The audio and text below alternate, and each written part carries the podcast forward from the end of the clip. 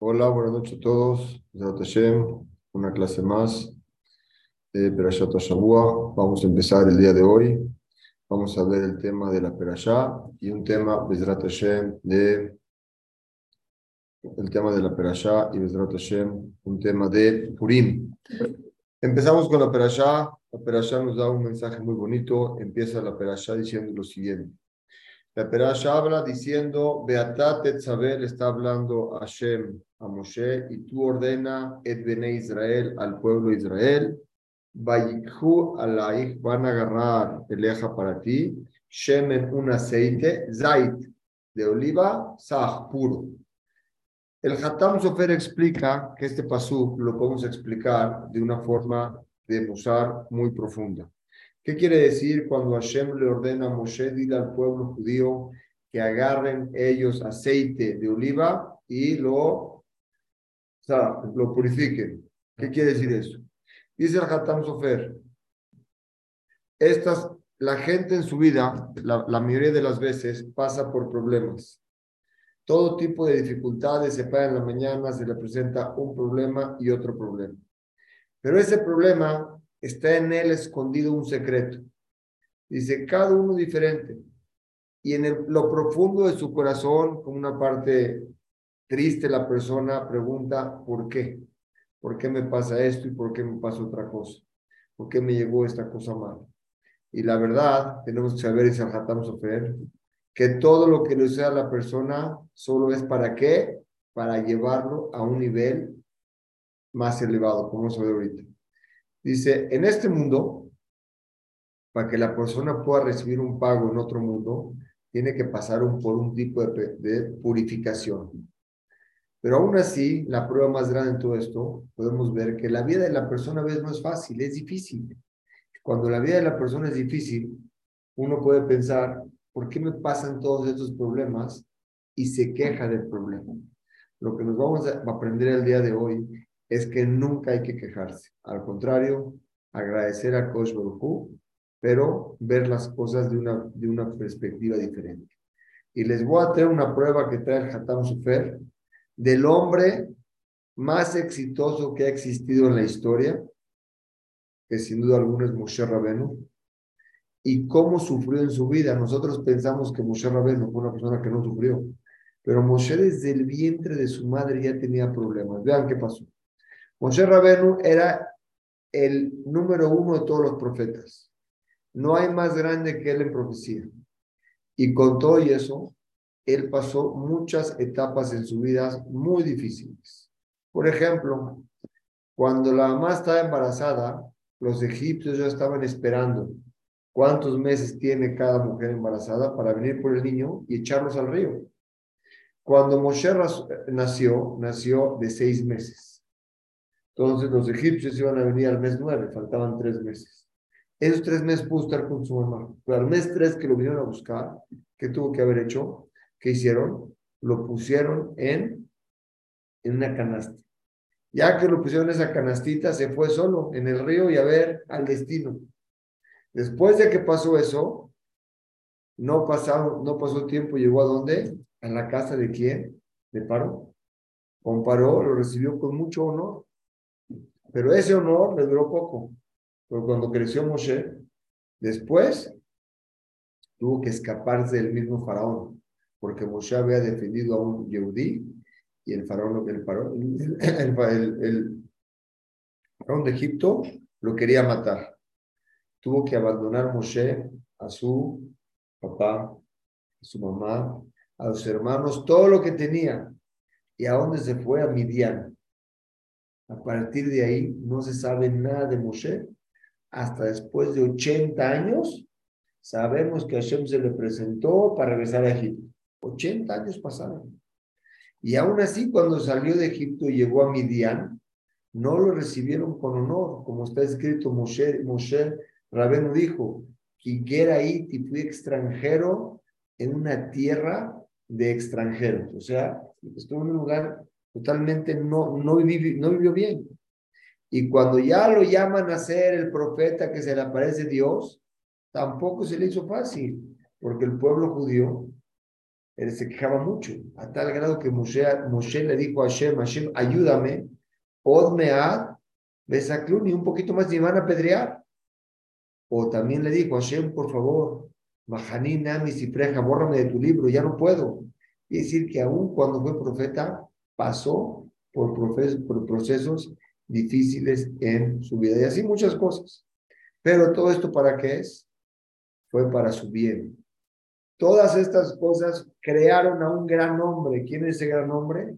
Moshe Rabenu. Si Moshe Rabenu no hubiese pasado esas etapas en su vida, no hubiese llegado a ser Moshe Rabenu. Esas etapas en su vida ablandaron su corazón, lo entendieron. Si ustedes ven, hay un macé con, con Moshe Rabenu, que mandó el rey, un rey mandó a decir, dibújenme a Moshe Rabenu. Lo dibujaron. Cuando lo vio, dijo, ¿cómo este hombre es? Se ve que es muy enojón, se ve que es falta de respeto. Lo podía ver en su cara, podía ver cómo era sus, su, su, carácter. Dijo, este no puede ser Moshe.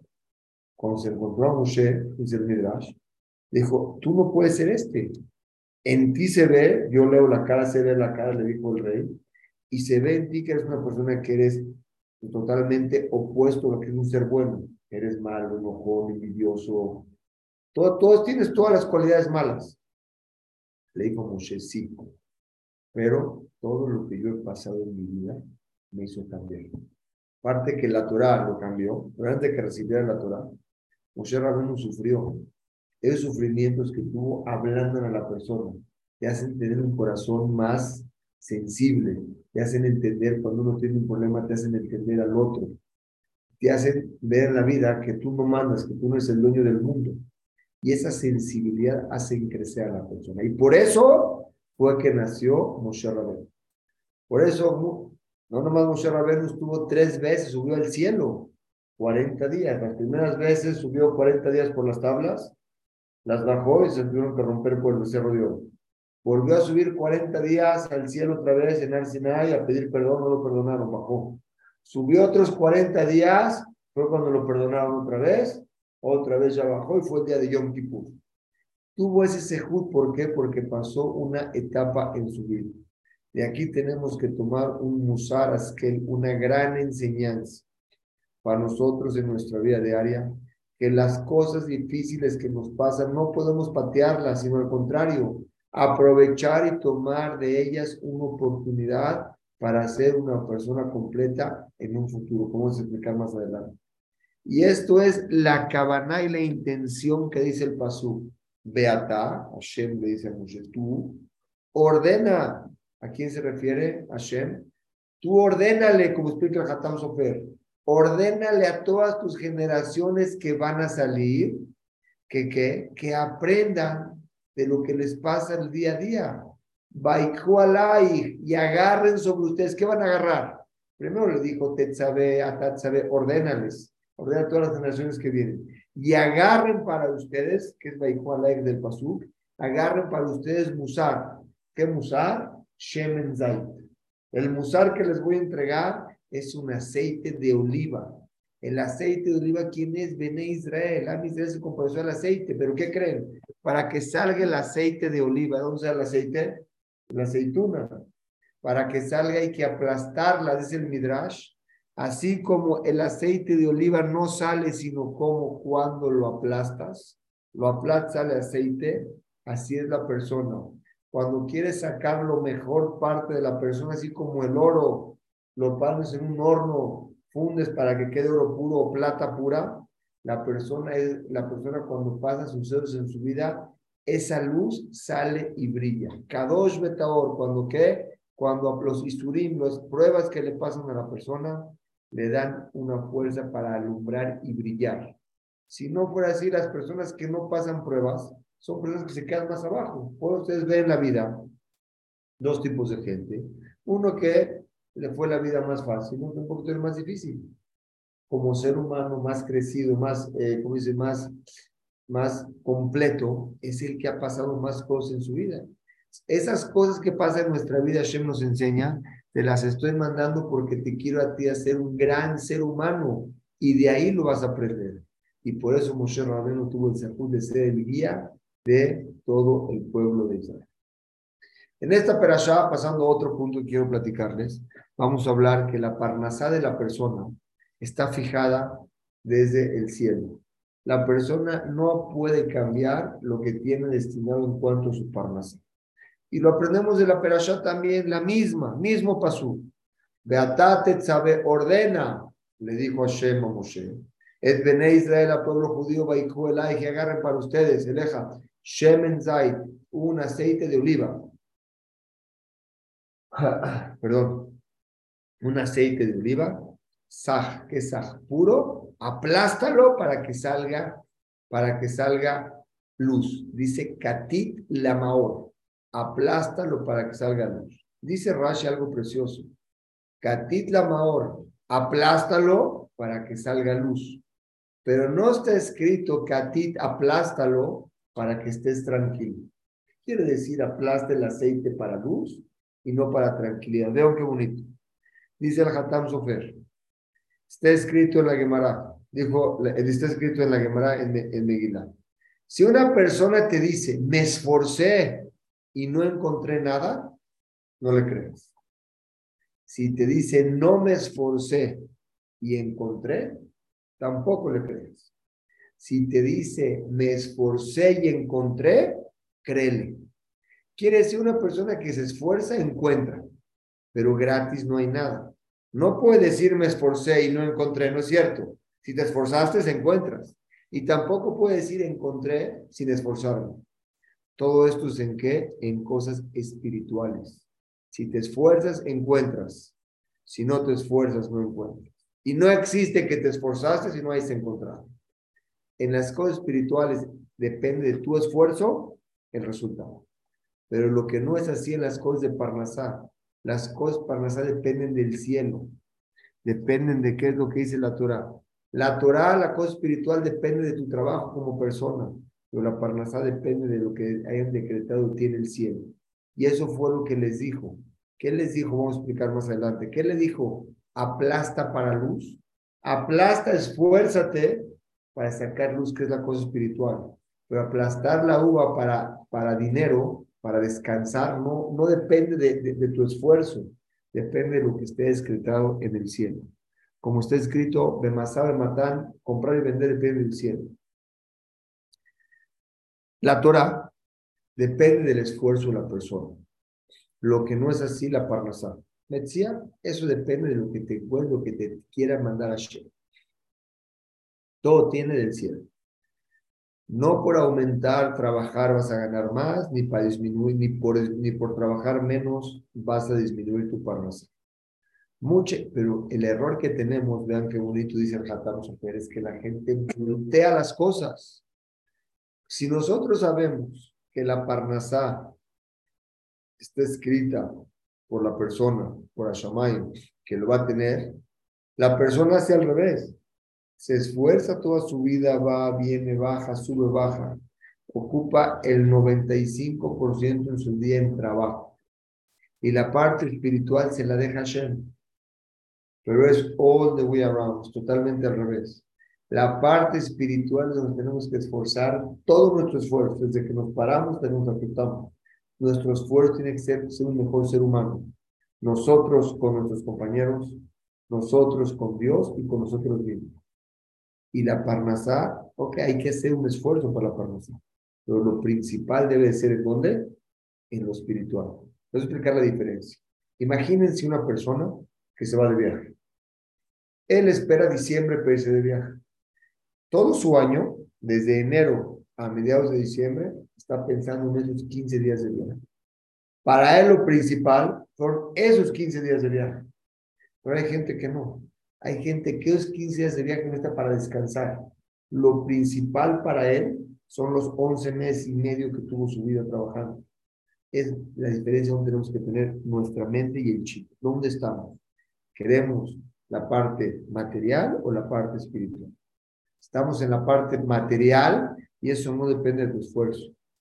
Tenemos que entender que la lógica de la Torah es totalmente al revés. La parnasá depende de Hashem y Hashem le manda, podemos ver gente que no sabe leer ni escribir, es gente muy rica. Y podemos ver gente que es egregado de Harvard, de grandes universidades, y es empleado. depende de lo que Hashem le decrete a cada persona. Pues lo espiritual depende de nosotros. Y es lo que hicieron los Jamim, Katit, esfuérzate, esfuérzate para qué? Para las cosas espirituales. Porque Bemet está escrito que la emuná es cuando la persona sabe cuál es la verdadera emuná. ¿Saben cuál es? La emuná que a Dios te da fuerza a ti para hacer parnasá. ¿Sabes cuál es la segura más grande de tener parnasá? La emuná.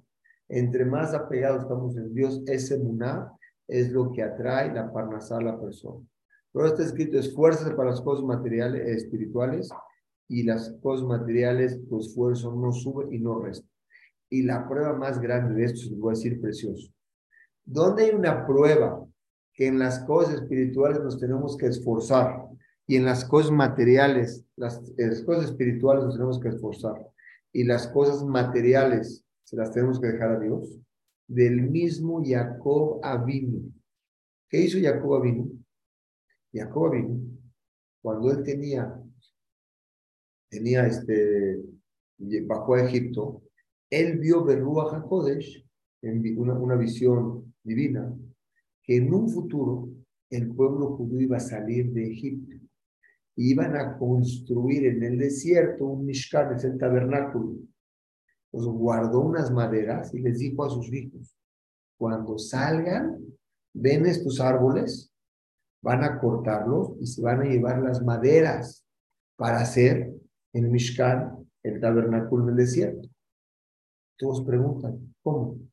Jacob vino, nos tuvo que decir que nos llevemos maderas. ¿Qué acaso Jacob vino no confió en Hashem, que así como nos cae el man del cielo, el pan del cielo nos cayó 40 años, también pudiéramos haber encontrado maderas? Dice, no, para enseñarte. Lo que tiene que ver en espiritual, tienes que trabajar tú, eso no te va a caer del cielo. Por eso les digo, aquí están las maderas y estas llévenselas para construir el tabernáculo, que es algo espiritual. Material, eso no depende del pan que te lleves porque se te echa a perder, ni de los burros que tengas para vender porque luego ya no los tienes. Eso depende totalmente de Akadosh Baruch. La prueba más grande es, no más grande, una de las pruebas importantes es el acuerdo. El tercer punto que quiero tocar el día con ustedes el día de hoy es lo que vamos a ver a leer el próximo lunes en la Megilat Esther. Como nosotros sabemos, les, les, les, recomiendo mucho en mi Spotify, hay una clase que se llama La Reina Esther. La Reina Esther reveló los juicios de Nuremberg. Nuremberg, después de la Segunda Guerra Mundial, se juntaron las cinco potencias. Estados Unidos, Gran Bretaña, Rusia, Francia, y no recuerdo cuál otra, es Estados Unidos, Francia, Gran Bretaña, Rusia, y me falta uno más, no recuerdo cuál era, se juntaron para juzgar a los jefes de guerra. Y estos diez nazis que fueron ahorcados, en esa clase lo explico con lujo de detalle, cómo la Megilat Esther hace más o menos, estuvo más o menos hace dos mil, casi dos mil años, sabía con lujo de detalle lo que iba a pasar en los juicios de Nuremberg. Veamos, se lo recomiendo mucho. Pero en la Megilat Esther misma, rezando nuestro tema, la Megilat Esther duró 13 años. Desde Hashverosh fueron 13 años. Y nosotros la leemos en 40 minutos. En 40 minutos estamos leyendo una carta de Emuná, de fe verdadera, cómo Hashem maneja el mundo dentro de la naturaleza. Y quiero explicar antes de entrar a este tema. Voy a explicar en síntesis qué pasó en la Megilat Esther. En la Megilat Esther, nosotros sabemos que había un rey que se llamaba el rey, el rey Ahasverosh. Este rey Ahasverosh, ¿qué hizo? hizo una fiesta, una fiesta muy bonita, invitó a quién? A, todos, hombres y mujeres. Y en ese momento el rey se le pasaron unas copas y mandó a llamar a la reina Vashti que venga sin ropa para presumirla con los otros ministros. La reina Vashti se niega a venir y fue una vergüenza para el rey. El rey no sabía qué hacer. Le preguntó a los ajamín, ¿qué hago? A mí me dijeron, si le, dijimos, si decimos que la mate, y la mata y luego se arrepiente, no echa la culpa. Y si le decimos que no le haga nada, también va a estar enojado. Le dijimos, Jamí, ¿sabes qué? Desde que se destruyó el Betamigdash, Purim pasó después de la destrucción del primero y antes del segundo. En esta época ya no tenemos Ruach HaKodesh, nuestra sabiduría no llega tanto. Él agarró la rey Hashbosh y le preguntó a otros ministros. Los otros ministros dijeron, mátala, porque si la matas vas a dejar en el reinado, vas a dejar un antecedente que las mujeres no pueden no hacer caso a los esposos. Y dicho y hecho, la mandó a matar. Al poco tiempo, se arrepiente que mató a Basti, ya no tiene. Mandan a buscar a todas las mujeres del, pueblo, las jovencitas y las grandes, las guapas, y las traen todas al rey. Veía una tras otra, miles. ¿A quién escoge? A Esther. ¿Quién era Esther? Hay quien dice el esposo, la suena de Mordejai. Mordejai estaba sentado en el Sanedrín, 70 de ancianos de los más importantes. En ese momento, agarran a Esther. Imagínense el sufrimiento del pueblo judío que agarraba una judía para reino. Obviamente no, no las trataban como estamos pensando, porque eran secundarias. El rey cambiaba de opinión cada segundo. Mordejai, al ver que su esposa estaba ahí, o su hija estaba ahí, su, eh, su sobrino estaba ahí, iba todos los días al palacio del rey y se encontró que dos de los guardias querían envenenar al rey. Estos guardias empezaron a hablar en un idioma diferente y pensaron que Mordejai no entendía. Pero lo que no sabían es que Mordejai era del Sanedrín y el Sanedrín sabe los 70 idiomas a la perfección, para atrás y para adelante. Entonces Mordejai vio que lo querían matar. Mordejai le dice a Esther, dile al rey que tal día, tal hora, le van a poner veneno en su comida y fueron estas dos personas. Esther le dice al rey que Mordejai le dijo, esa comida se la dan a estos ministros o un animal y se murió y matan a estos ministros. Y lo escribieron en el libro de los recuerdos. Pasa el tiempo y llega, llega Amán, Amán el malo. Amán odiaba a Mordejai con toda su alma, porque Mordejai no se inclinaba hacia Amán. En ese momento Amán lo odiaba tanto que le acerca con el rey le dice, mira, hay un pueblo, son los judíos, no te sirven de nada, nada más te estorban. Si agarras una copa de vino, la agarra un goy, ya no se la toman, así es la gente, no la puedes tomar. Si hay una mosca, la sacan y se toman la copa, no pagan impuestos.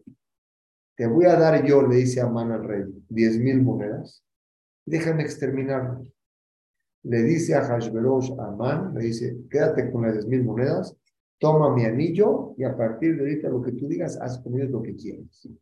¿Qué hace Amán? Hace un sorteo, manda cartas, que tal día, tal hora, van a, van a matar a todo el pueblo. Pasa el tiempo y Mordejai se entera. Y va y le dice, Esther, tienes que ir con el rey. Esther le dice, el rey no me ha llamado. Y si yo me presento con el rey sin que me llame, es pena de muerte. Hay reyes. Cuando el rey me llama, puedo ir. Si no me llaman, no puedo ir. Le dijo Mordejai a este. No sé si todo lo que llegaste a este lugar, ahorita, hoy, es para salvar al pueblo judío. Pero tienes que saber algo, dijo Mordejai a este. Si tú no vas, el éxito y la continuidad del pueblo judío va a llegar por otro lugar y tú vas a haber perdido su oportunidad. O sea, el pueblo judío va a seguir existiendo sí o sí. ¿Quieres ser parte de la historia o no? Tú decides. Esther dijo, está bien. Le dijo, recen por mí, ayunen, rezaron, ayunaron. Se acerca con el rey y le dice, rey a Hashverosh, él la vio con buenos ojos, estiró la varita, vino con él, estaba muy contento el rey. Hashem le puso ese gen, esa gracia especial, y le dijo, te quiero hacer una cena a ti y a Man el rey, como una cena yo y Amán. Está bien. Y Amán, ¿cómo? Ya me está invitando el rey y la reina a la cena más importante. Van a la cena. Amán y el rey están sentados con Esther. Y el rey le dice, pídemelo, hasta la mitad del reinado te doy. ¿Qué contesta? Le dice Esther, mañana voy a hacer otra fiesta otra cena y ahí te pido. Todos se impresionan. ¿Cómo? Tenías una oportunidad de pedirle ahí y te dijo que te da la mitad del reinado. ¿Por qué no le estás diciendo que este Amán quiere matar al pueblo judío? Dicen los Jamín, Amán estaba tan contento que cuando una persona está contento y tiene simja, no recibe nada malo. Y vio que en ese momento no podía. La alegría de Amán era tal que no podía. En ese momento, Amán regresa a su casa. ¿Pero cómo regresa? Regresa, regresa a su casa triste. ¿Por qué? ¿Por qué regresa triste? Porque a, eh, eh, Mordejai no se inclina. En esa noche duerme el rey, se va a dormir el rey. Amán le cuenta a su esposa todo el cabot que le hicieron, pero le dice, no me sirve de nada tanto honor si Mordejai no se me aposterno. Le dice la esposa de Amán, Amán, mira, cuelga aquí en el jardín de tu casa un palo de, un palo de 10 metros y mañana ve con el rey temprano y dile que te deje colgar la Mordejai y lo cuelgas y así a la segunda noche vas más contento. ¿Qué dijo Mordejai? Perfecto. Amán, ¿qué dijo? Perfecto. Se va a dormir Amán, se para el día siguiente temprano. ¿A dónde va? Al reinado, a ver al rey. En esa noche, el rey se le, al rey se le va el sueño. Hay quien dice que no podía dormir, hay quien dice que estaba preocupado porque pues Amán, ¿por qué lo invitaron a la fiesta? Al no poder dormir, los reyes tienen bufones que les cuentan cuentos. Abren el libro de los cuentos para contarle un cuento al rey. ¿En dónde abren el cuento? En donde dice que Mordejai salvó al rey cuando dos ministros lo querían matar. El rey pregunta, ¿y qué le pagamos a Mordejai? ¿Y cómo le pagaste nada? El rey le entró miedo. Dijo, ¿cómo? Si no le pagué nada a Mordejai, ya nadie me va a querer ayudar cuando tenga un problema. ¿Quién viene entrando? Amán. Y le dice Amán a Hashverosh, antes de que Amán hable, le dice a Hashverosh, le dice, oye Amán, ¿qué harías tú una persona que quieres mucho? Y que es un ministro, porque Mordejai también era ministro. Amán pensó que era él, Amán mismo. Amán le dijo, mira, yo agarraría a un ministro le pondría las ropas del rey, le pondría la corona del rey, lo subiría a un caballo y que otro ministro lo jale diciendo, así se le hace a la persona que el rey quiere mucho. Amán pensó que Mordejai le iba a poner las ropas del rey Amán, su corona, subirlo a caballo del rey, al caballo del rey, y, y, y Mordejai lo iba jalando. Le dijo al rey al revés, quiero que le haga exactamente así a Mordejai. ¿Cómo? Sí, sí le va a hacer el Amán no estaba en lo más alto cuando el culto empezó a caer. Y como el pueblo judío estaba en el, sufrimiento más grande que iban a matar a todos los judíos, imagínense un decreto de un rey, que tal día todos mueren, Barminan. Se empieza a bajar el mazal de Amán y subir el, del mazal de Israel. Le dice a Amán a, a Mordejai, súbete al caballo, tengo que llevar. Mordejai pensó que lo iba a matar. Le dijo, no estoy vestido, lo tuvo que rasurar, vestir. Y Amán va jalando aquí en el caballo, por toda la ciudad. La hija de Amán, en la azotea, dice la Meguila, pensó que el que estaba jalando el caballo, ¿quién era? Mordejai. Agarró un excusado, un coto, como lo tiene ese tiempo con excremento, y lo avienta. Le cayó en la cabeza del que estaba jalando el caballo. Ella pensó que era Mordejai. ¿Quién era? Amán su papá. Le cae, ¿te la sabías? Le cae en la cabeza, Amán voltea, ve que su hija le aventó eso, su hija de la vergüenza se avienta del techo y se suicida. Amán llega a su casa sucio y llegan los quienes, el ministro, los ministros de le dicen, ya es la cena, no le dio tiempo ni de bañarse, ya es la cena. Ahora sí llega la cena, ¿cómo llegó triste? Y ahora sí me dice a Hashverosh, este, a Esther Amalcá, pídeme lo que quieras. Le dijo, esta persona, Amán, nos quiere exterminar, etcétera. Y luego sale el rey del palacio, Amán se cae en la cama del rey, pensó el rey quería estar con ella. Al final lo manda a matar, ¿en dónde? Ahorcar en el mismo palo que Amán preparó para colgar a Mordecai. Esta historia de Purim, dice el Gaón de Vilna, es una historia de Muná para que nosotros en nuestras vidas sepamos que aunque a veces la naturaleza, la naturaleza parezca algo complicado, es simplemente una preparación para el futuro de la persona. Pero Hashem solamente hace cosas buenas. Lo que pasa es que nosotros no tenemos esos lentes y esa visión para poder ver la película completa. Y pensamos que el problema de hoy se acabó el mundo. Imagínense, Esther se la llevan, el rey. Dos, decreto para matar a todos los judíos. Tres, Amán es llamado a la casa del rey a la primera cena. Cuatro, están haciendo un palo para matar a Mordejai. Y de repente todo se voltea. Dentro de la naturaleza tenemos que saber que eso mismo es únicamente un, algo oculto y dentro de eso hay un secreto que se puede ver cuando uno ve la película completa. Vean qué bonito dice el Gaón de Vino. Dice, recuerda que la Meguila de Esther la tienes que tener todo el tiempo recordando. ¿Qué quiere decir? Toda la, toda la Megilá está llena de emuná y supervisión divina de Akadosh en el mundo. Él lo hizo con Midat Rahamim.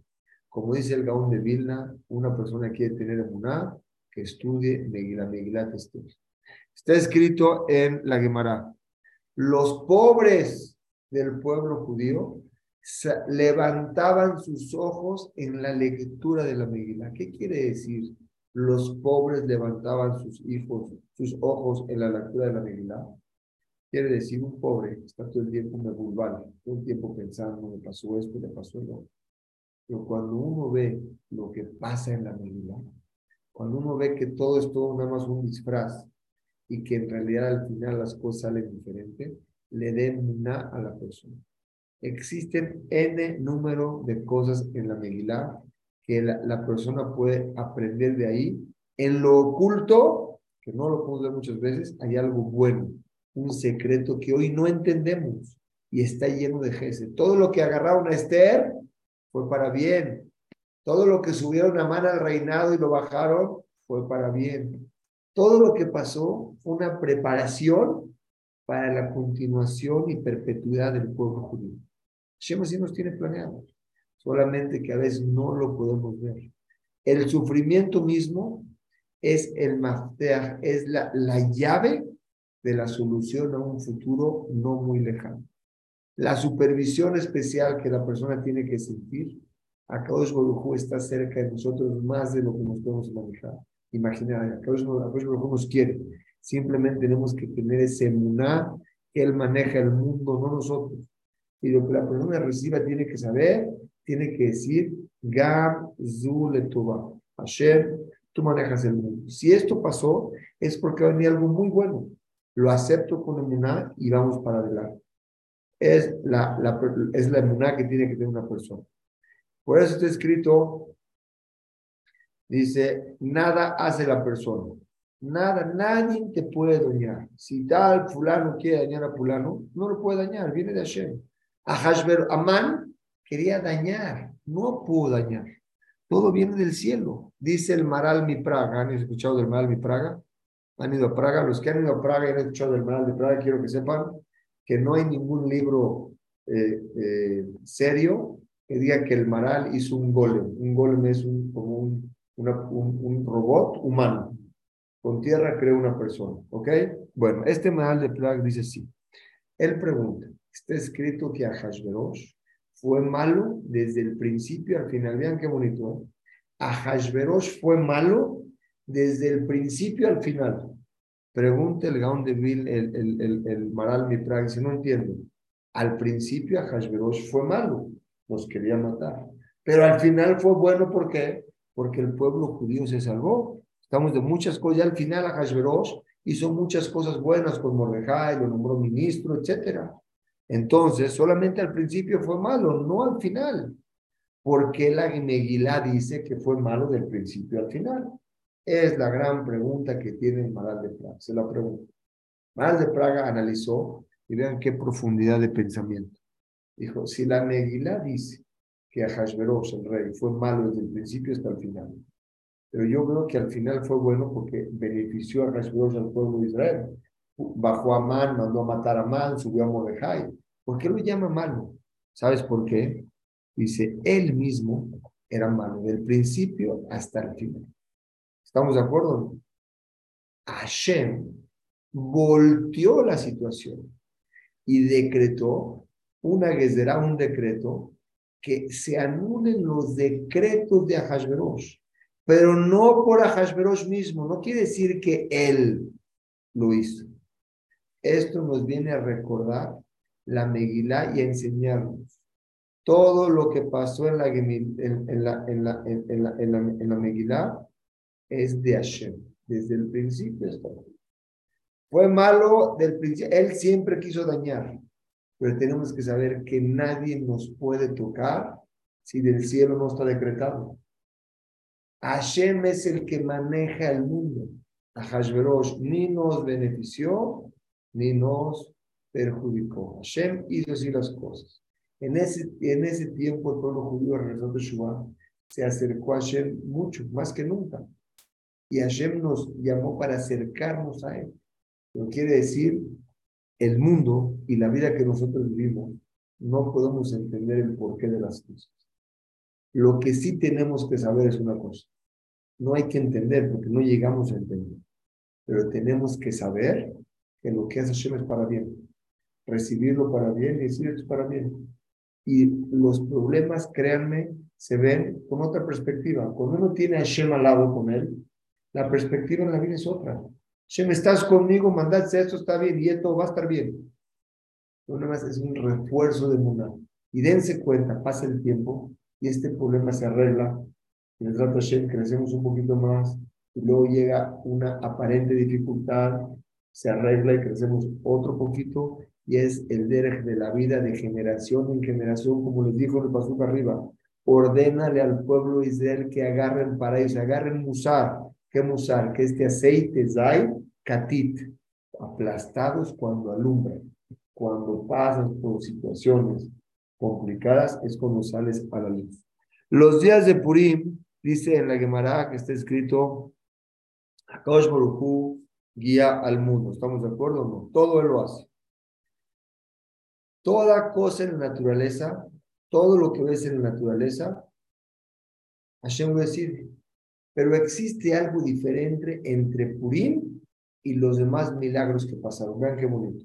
Tuvimos el milagro de las diez plagas. Tuvimos el milagro que se partió el mar cuando salimos en pesas. Tuvimos el milagro de Hanukkah. Pero en Purim es un Purim, es un milagro diferente. Vean, y en un futuro todas las fiestas se van a anular.